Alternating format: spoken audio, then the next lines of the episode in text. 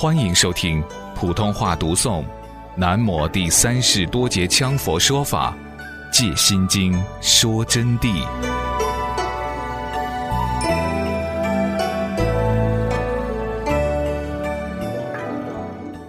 现在讲无苦集灭道，这个无苦集灭道几个字，乃指般若的大成之境。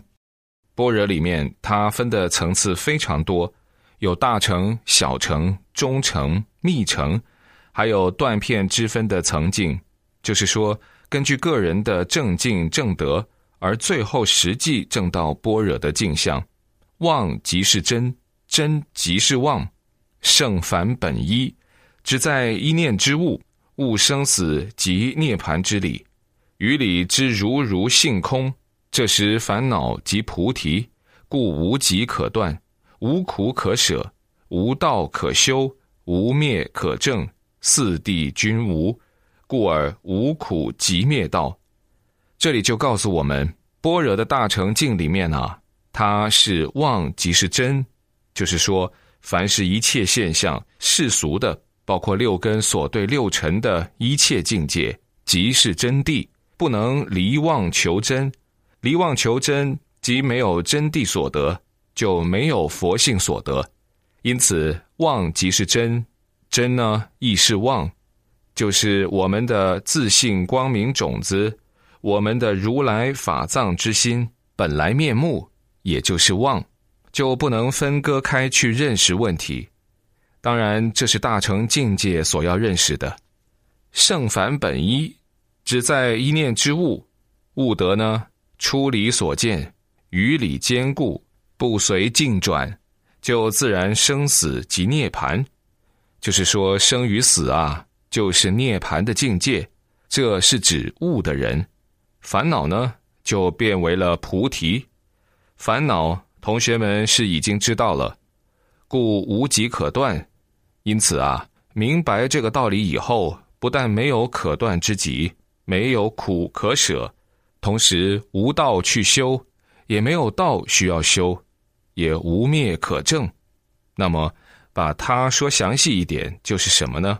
首先，一切凡俗积聚之妄执都不需要断，也没有什么苦需要空掉，需要舍掉，也没有什么法和道我们需要去修。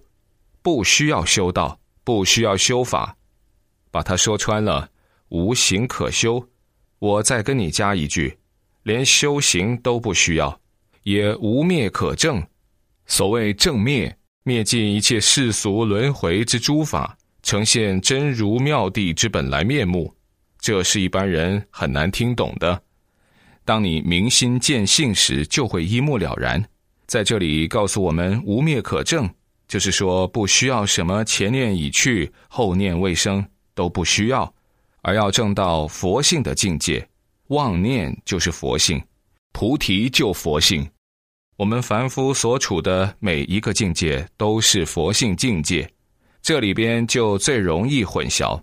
大乘菩萨一听就正道，中乘听得似是而非，小乘境界就要弄得来想到不但不灭。什么都无，那么不是就是我现在这个样子，就跟我当下这个凡夫有什么区别呢？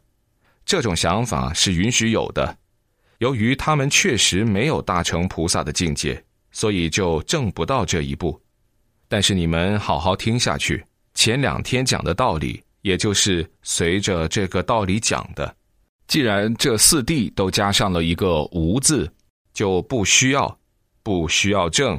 不需要得此空境，因此就叫无苦集灭道，就是本身没有苦集灭道四谛存在，没有，在佛法真理之中解脱地中，无苦集灭道即声闻法界境，就是说无苦集灭道的这个境界是声闻的法界境，是声闻罗汉之法界境，声闻那么就叫罗汉。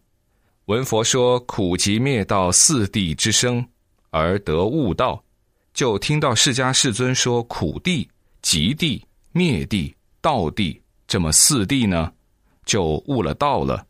悟了道，就证到声闻罗汉的境界。故称声闻，因此就称为声闻。现在大家想一想，这世界有很多活佛法师，动不动就以某大菩萨自居，可以说是可怜的。他证到了无苦集灭道吗？罗汉都不如啊！今后会有很多西藏的活佛来到成都，走到全国乃至世界，那时候你们再看吧，会证明我今天给你们讲的话的。此指空四谛之道理，这里指的是把四谛怎样空无的道理，十二因缘和四谛是一个道理，那么就证明我们上边所讲到的十二因缘跟四谛是没有差距的，它们之间的差距只能说是四谛呢，就是十二因缘的一个归纳，就是说把十二因缘归纳、总结、精炼化。这里所说的苦集二谛。相当于十二因缘的流转门，所说的灭道二谛，相当于十二因缘的还灭门，讲得非常清楚了。就是说，我们今天这里面讲的这个苦集二谛，就是前二谛，就等于是十二因缘里面讲的流转门、顺观流转门的道理。昨天晚上讲的，那么所说到的灭道二谛呢？就等于是十二因缘的还灭门了。好了，现在下课，明天继续讲。同时要给同学们提醒一下，关于菩萨护法在我们课堂出现的事，都无苦集灭道了，还有什么可取可执法呢？也不可以在外面去讲，就地不执着，把它从八十心王中消失吧。菩萨再次以不同之法表同一圣意，为什么呢？前面已经说了，那么今天又用不同的法来表圣意，乃至这么些天来，你们听到上师说了多少个生死，多少个涅盘，多少个六根，多少个本性，多少个如来志相，多少个真空实性，翻过去翻过来，都在说这个问题。由于佛法是断片分支，各摄所受，诗文入意，就是说，每人的水平不同，领悟力的差别不同，有的听到这一段才能悟，有的听到那一段才悟。